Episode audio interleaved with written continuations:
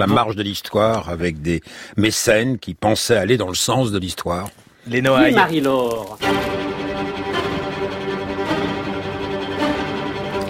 Les Noailles ou le mécénat, en s'amusant. La société mondaine était toute prête à se mêler aux artistes. Et ma femme avait envie de donner une fête ici.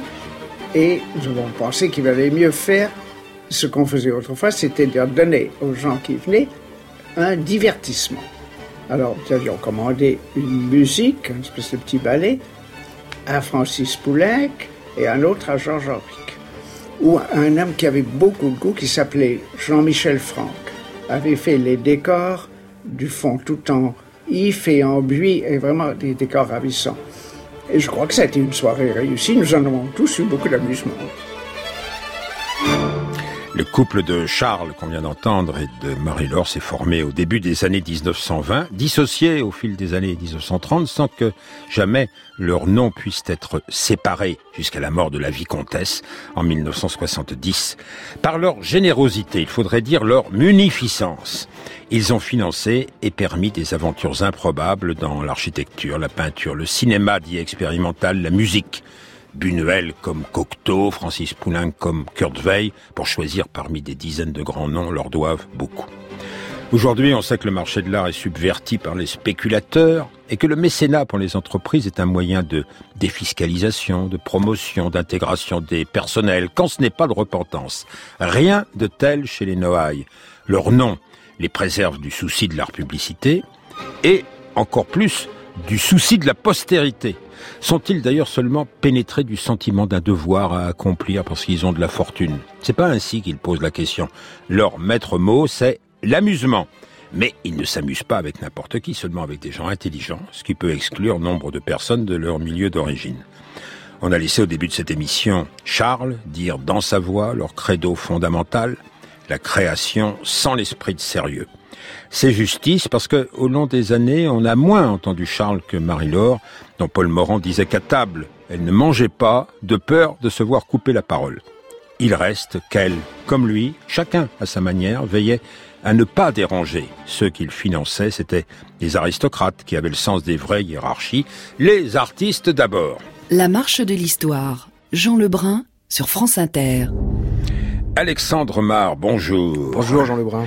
Alors vous teniez une galerie d'art liée aux surréalistes. Les surréalistes sont souvent proches des Noailles et maintenant vous êtes le conservateur avec Stéphane Boudin-Lestienne du musée qu'est devenu la Villa Noailles hier. On parlera de cette étonnante villa dans un instant. Et puis tous deux, vous publiez un gros livre association Villa Noailles, Bernard Chauveau, éditeur, sur le mécénat des Noailles. Un, un mot du couple un peu dissymétrique, notamment par la fortune.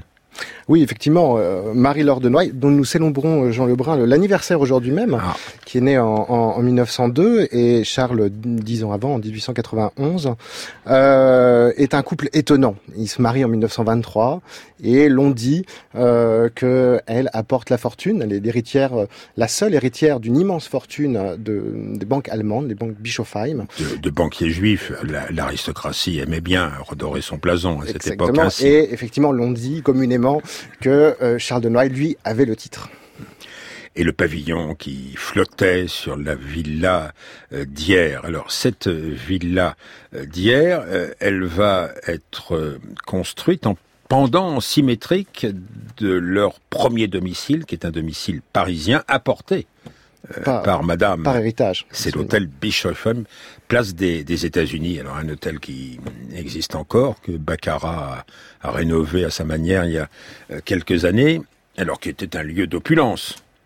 Oui, c'était un lieu effectivement avec euh, de nombreuses dorures et une grande salle de bal absolument euh, magnifique euh, et qui effectivement est un peu dissymétrique par rapport au projet de la Villa Noailles ailleurs qui sur est la colline. accroché alors au rocher Absolument. Et, et euh, confié à un architecte euh, déjà connu dans les années 20, mais enfin pour qui ça va être une chance de construire là? alors connu pas tout à fait. Euh, disons que ce n'est pas un parfait inconnu plutôt. Euh, Robert Malestevins, pour ne pas le citer, euh, a, cette commande des Noailles en 1923 et jusqu'à présent il n'a que très peu construit. Euh, beaucoup de décors de cinéma dans lesquels il va inventer son vocabulaire architectural et il commence la maison de Paul Poiret. Et malheureusement, à la suite de la, la disgrâce, ou en tout cas la, la déroute financière, la déroute financière du couturier, le projet de cette villa est abandonné. Donc en fait, la villa Noailles, construite hier par Malestévin, c'est sa première véritable construction. Et alors, la maison s'appelle Saint-Bernard, oui, parce, qu'il y avait un couvent cistercien. Absolument. Là. Euh, si, ça a quelque chose de cistercien, c'est la fonctionnalité. Voici la, la description par euh, Igor Markevitch, le chef d'orchestre, qui après avoir passé euh, en compagnie de Diaghilev sa jeunesse, était devenu ensuite l'amant de Marie-Laure de Noailles. La maison donnait l'impression qu'on ne ferait jamais le tour de ses salons, grands et petits, de ses bars, de ses bibliothèques, le tout plein d'objets, de tableaux, de statues qui bougent, hommage à Cocteau, et de jeux d'eau. Chaque chambre avait son jardinet plein de fleurs, soit fermé par une haie de verdure, soit par un mur avec une large ouverture rectangulaire encadrant le paysage.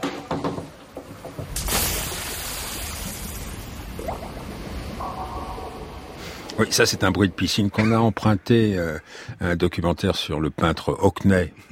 On peut se permettre ce genre de rapprochement parce que c'est comme dans les tableaux de Hockney plus tard, il y a les amis piscines. Effectivement, il y a des amis piscines, c'est-à-dire qu'on voit sur des photographies très étonnantes euh, à la Villa Noailles une grande piscine et autour de cette piscine des personnalités en maillot de bain euh, comme Francis Poulenc, comme Buñuel, comme Jean Cocteau, ou gardant son peignoir, André Gide buvant un dernier drink euh, au soleil couchant. C'était gentil euh, euh, de boire des drinks, mais il fallait faire de la gymnastique, parce que Charles aimait beaucoup la gymnastique. Alors, effectivement, c'est, il ne faut pas oublier que c'est une maison moderne dans laquelle on habite et on vit de manière moderne, et la grande, une des grandes préoccupations du moment, c'est l'hygiénisme. On fait du sport, on vit en plein air. La villa est construite face à la mer, sur le rocher, avec un certain nombre de terrasses, avec cette piscine, mais aussi avec un on fait du sport, il y a un professeur de gymnastique, on lance le ballon, on fait... Euh, voilà, c'est assez amusant. dans votre livre, des photos d'André Gide en peignoir, mais euh, faisant de la gymnastique. Absolument. Mais le projet de la maison est indissociable du jardin, parce que Charles aimait beaucoup les jardins, des jardins euh, géométriques, avec une prédominance du minéral. Absolument. Alors il y a deux jardins en fait. Il y a un premier jardin qui est confié à Gabriel Guévrekian, que l'on appelle euh, de manière un peu abusive euh, le jardin cubiste, qui est effectivement euh, un rapport formel de petits carreaux, de, pots de fleurs, de cactés, de choses comme ça. Et en contrebas de la villa, le long du rocher, un grand jardin avec énormément d'essence, puisque Charles Denoy a une passion pour les jardins. Il sera un grand horticulteur. Il, il écrira des articles et notamment un livre aussi sur les plantes vous avez cité le nom de Poulenc, un ami de la piscine à qui sont passés nombre de commandes. Par exemple, cet aubade pour piano et 18 instruments avec le philharmonique de Liège ici.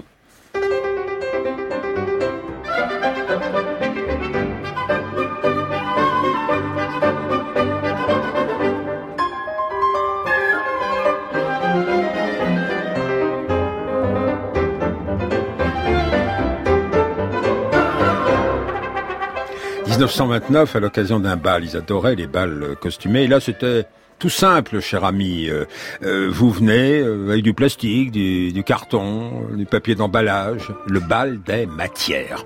Alors le bal des matières est une fête extraordinaire en juin 1929. Alors effectivement, les Noailles s'amusent. Ils aident les artistes en s'amusant. Ils côtoient des gens euh, intelligent pour s'amuser. Mais il ne faut pas oublier que euh, c'est aussi une chose extrêmement sérieuse. Et faire un bal, cher Jean Lebrun, c'est aussi une chose sérieuse.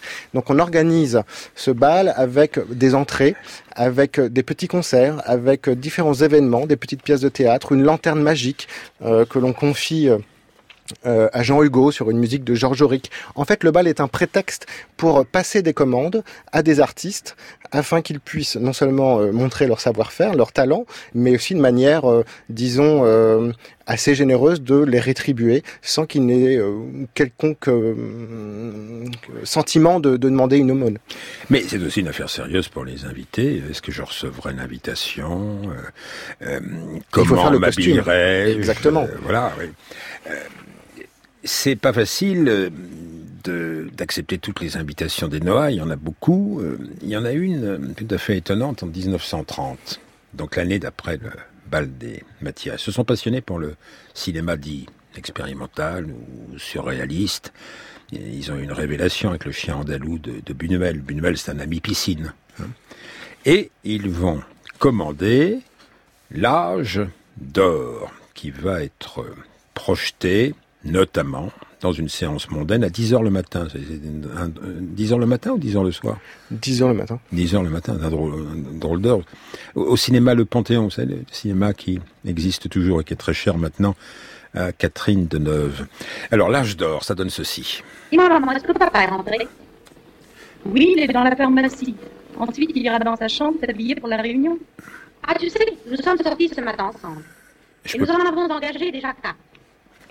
Je peux peut-être demander, euh, parce que nous avons des projectionnistes surréalistes, de, de mettre à la bonne vitesse, ça serait mieux. Dis-moi, maman, est-ce que papa est rentré Oui, il est dans la pharmacie. Ensuite, il ira dans sa chambre s'habiller pour la réunion. Ah, tu sais, nous sommes sortis ce matin ensemble. Et nous en avons engagé déjà quatre. Il y en avait un petit qui chantait comme les autres, et il avait une petite moustache. Il y avait seulement le pianiste qui manquait, mais ils nous ont proposé une mariste qui joue très très bien du violon. À mon avis, avec ces musiciens, nous en aurons largement assez, puisque six d'entre eux, que nous plaçons près du microphone, feront à eux seuls bien plus de bruit que 60 placés à 10 km. Oui, il est vrai que beaucoup de sons se perdent à l'air vide. Mais nous pourrions peut-être placer les invités plus près de l'orchestre. Qu'est-ce que tu penses? Oui, c'est toujours pas parfait. à propos de placement, vous publiez euh, le, plan de, cette plan, euh, matinée de 1930 qui, qui est assez, assez extraordinaire parce qu'on y retrouve tout ce qui fait l'avant-garde euh, parisienne et presque européenne dans le placement effectué par Charles et Marie-Laure Denot, et aussi bien des intellectuels, des peintres, des cinéastes, des hommes politiques. Euh, c'est absolument incroyable. Je ne sais pas si on a bien disposé tous les invités, mais certains sont extrêmement mécontents. Ah, C'est-à-dire qu'il y, a, y en a le film est blasphématoire. Alors, le film est blasphématoire. Alors, il y a différents problèmes pour cette projection. C'est-à-dire comment peut-on mettre euh, des gens qui s'adoraient précédemment, notamment auprès des surréalistes, côte à côte Ce n'est pas possible donc on, met euh, à différents rangs, dans différents endroits, euh, des gens qui hier euh, s'aimaient beaucoup et qui aujourd'hui se détestent. Donc déjà, il y a ça, il y a cela à, gérer. Et effectivement, après la projection, certains, certains invités sont absolument consternés par la virulence du film, hein, qui est d'un anticléricalisme virulent. Ah oui, parce que quand on voit un ostensoir sur le trottoir qui est frôlé par la robe euh, d'une prostituée, euh, ben, le cardinal de Paris n'est pas très content. Et donc les Noailles se fâchent, hein, ça, leur arrive. Les, gens qui se sont pressés pour être à la séance du Panthéon euh, ne vont pas les saluer nécessairement au départ. Et puis vous parliez des frottements à l'intérieur du groupe surréaliste. Il y a les surréalistes d'obédience communiste orthodoxe comme André Thirion qu'on va entendre. Il s'exprime bien plus tard sur euh, France Culture au micro de Michel Bitlowski dans sa jeunesse, ce jour-là, au buffet qui a suivi la projection, bah, il a tout cassé et jeté les verres contre les murs. Vous êtes convié à cette euh, soirée et vous arrivez, vous cassez tout finalement. Parce que c'était des... Parce que c'était des aristocrates, des riches, et qu'il me paraissait conforme à la moralité prolétarienne de ne pas être, euh, avoir besoin de l'argent impur de ces capitalistes. Ce qui était idiot.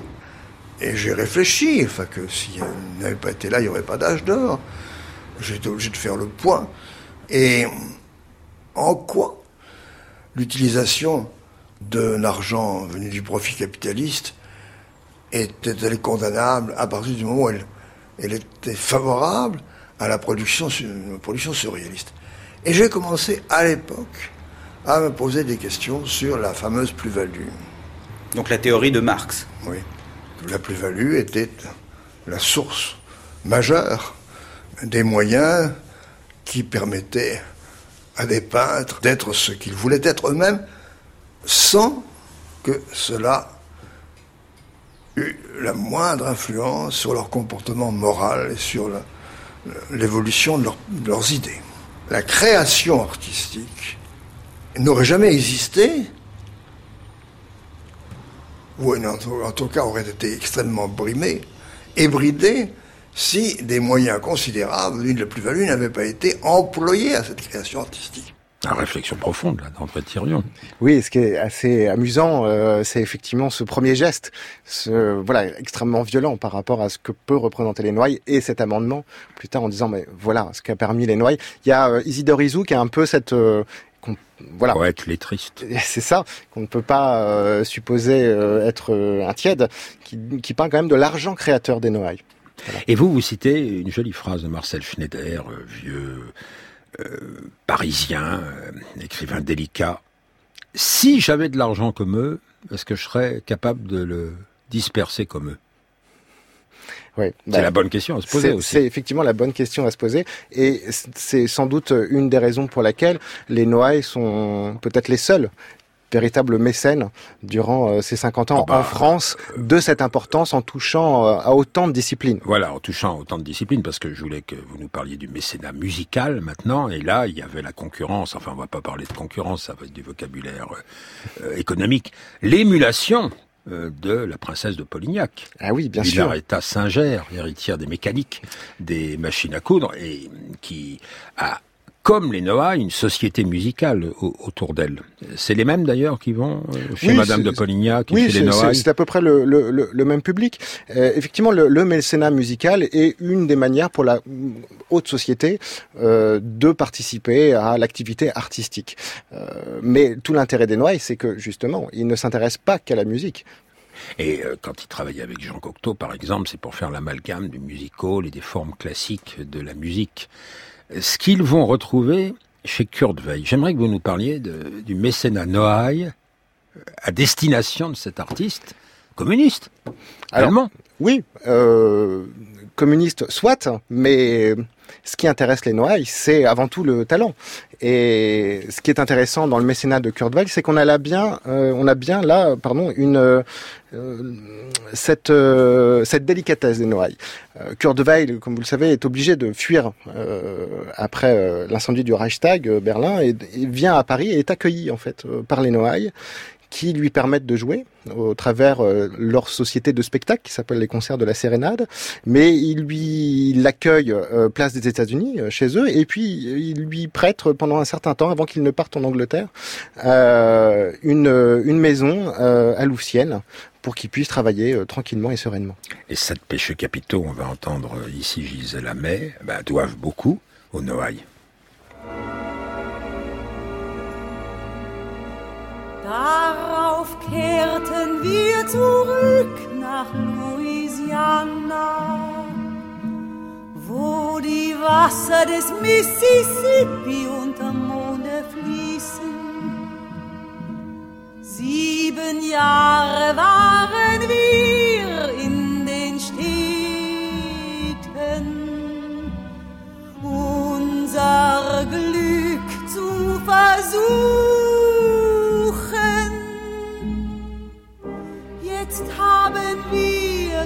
geschafft.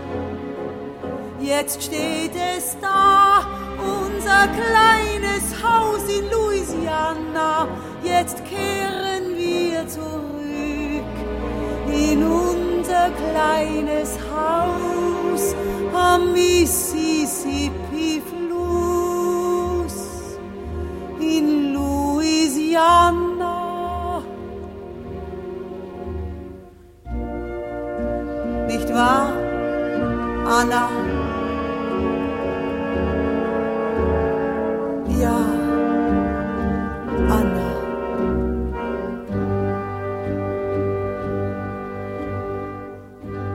La marche de l'histoire, Jean Lebrun sur France Inter. Avec Alexandre Mar, le mécénat de Charles, et on va de plus en plus entendre parler d'elle, de Marie-Laure de Noailles. Comment vous expliquez-vous que ces amis forment un groupe tellement cohérent qu'aux yeux des autres, ce groupe constitue un salon? Ils ne forment un groupe cohérent qu'en tant qu'ils sont mes amis. Croyez-vous qu'une émulation entre clans puisse favoriser l'éclosion d'un talent nouveau. Le talent est toujours solitaire, le génie aussi. Parmi toutes les personnes que vous avez connues, en existe-t-il une qui, sans avoir jamais atteint la notoriété, à la gloire ou à l'estime de ses contemporains, garde la meilleure place dans le fond de votre cœur? Cette question est indiscrète. Je n'y répondrai pas. C'est répertorié par euh, l'INA 1951 comme un entretien avec euh, Véron Lacroix, qui était un musicien euh, familier de Marie-Laure de Noailles. Peut-être est-elle silencieuse sur le nom de tel ou tel de ses amants, parce que ils sont non pas séparés, mais dissociés quand même, les Noailles dorénavant. Je pas si lui aurait apprécié, d'ailleurs, toutes les foucades politiques de Marie-Laure de Noailles, parce que après la guerre, au tel des États-Unis, de brillantes réceptions données par la vicomtesse pour le Comité national des écrivains et pour ce qu'on appelle, vous savez, la HSC, la Haute Société communiste. Alors, dans toutes les archives que j'ai pu consulter, je n'ai pas, si vous voulez, euh, de, de témoignages directs de Marie-Laure de Noailles ou de Charles de Noailles qui pourrait faire penser qu'ils sont proches du Parti communiste. A priori, je dirais non. Mais force est de constater que euh, depuis le début de leur mécénat, c'est-à-dire euh, depuis le milieu des années 20 euh, jusqu'à la fin, quasiment, bien qu'il y ait des écrivains dits de droite de type Hussard qui apparaissent par la suite dans les années 50-60 place des États-Unis, force est de constater qu'il y a beaucoup d'écrivains de gauche, voire d'extrême gauche. Lorsque, je, et, et, sans doute et vraisemblablement, Charles de Noailles est tout aussi au courant de la situation que Marie-Laure de Noailles, à savoir que ces écrivains sont pour la plupart encartés. Donc, je pense pas qu'il y ait de... Aragon Aragon, évidemment, mais c'est aussi euh, Crevel euh, qui... Euh, avant-guerre, oui, René Avant-guerre, euh, voilà, a une part active dans, dans, dans, les sociétés communistes et de, de pacification. Euh, mais c'est euh, Buñuel, bien évidemment, Dali, Giacometti, etc. Tout le monde, si vous voulez, est proche. Euh, mais je reviens quand même au rouge, parce qu'on l'a surnommé la vicomtesse rouge. il y en avait d'autres au même moment. Il y avait Elisabeth de Grabon, il y avait la reine Elisabeth de Belgique qui était quasiment communiste. Et puis, après la libération, il y avait ce, ce petit groupe qu'on appelait les Talons Rouges, enfin des députés mhm. de l'aristocratie qui étaient proches des, des, communistes. On les appelait progressistes à l'époque. Il faut, faut, dire ça à Emmanuel Macron. Mais néanmoins, les balles continuaient. Les réceptions à l'ancienne, ah, de nouveau des grands balles après-guerre, comme si euh, on voulait ressusciter euh, le monde d'avant-guerre et lui donner un inexplicable sursis. Oui, mais c'est faut, faut pas oublier aussi que les balles, c'est euh, derrière le masque tout le monde peut se cacher, tout le monde peut se dissimuler et avancer et rencontrer. En fait, le, les, les, balles pour les Noailles sont, comme je vous l'expliquais tout à l'heure, un moyen, si vous voulez, d'aider des artistes, mais c'est aussi un moment où on se rencontre, où on discute et où les projets se créent. Et que ça soit avant-guerre ou après-guerre, euh, les balles chez les Noailles euh, correspondent mais tout à fait à cette idée. davantage après-guerre. Euh, il y a eu d'ailleurs d'autres balles après-guerre, Bestegui à Venise, Bien enfin le, le plus éblouissant, euh, et euh, ça, ça, ça, rend un sens un son peut-être plus curieux à la fin des années 40 ou au début des années 50. Ici, c'est Félix Labis, le peintre.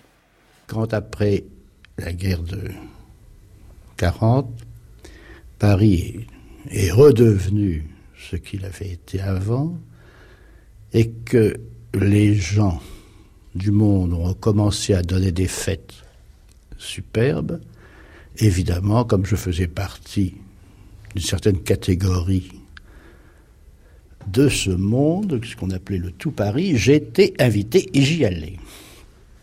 On a eu deux balles de Marie-Laure de Noailles qui ont été incroyables.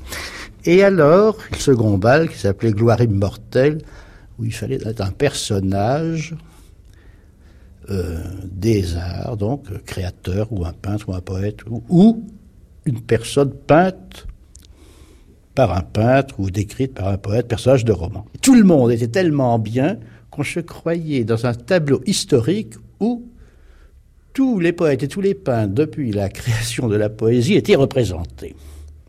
C'était incroyable. Avec au sol, euh, vous le décrivez, un, un parquet de cartes à jouer. Oui.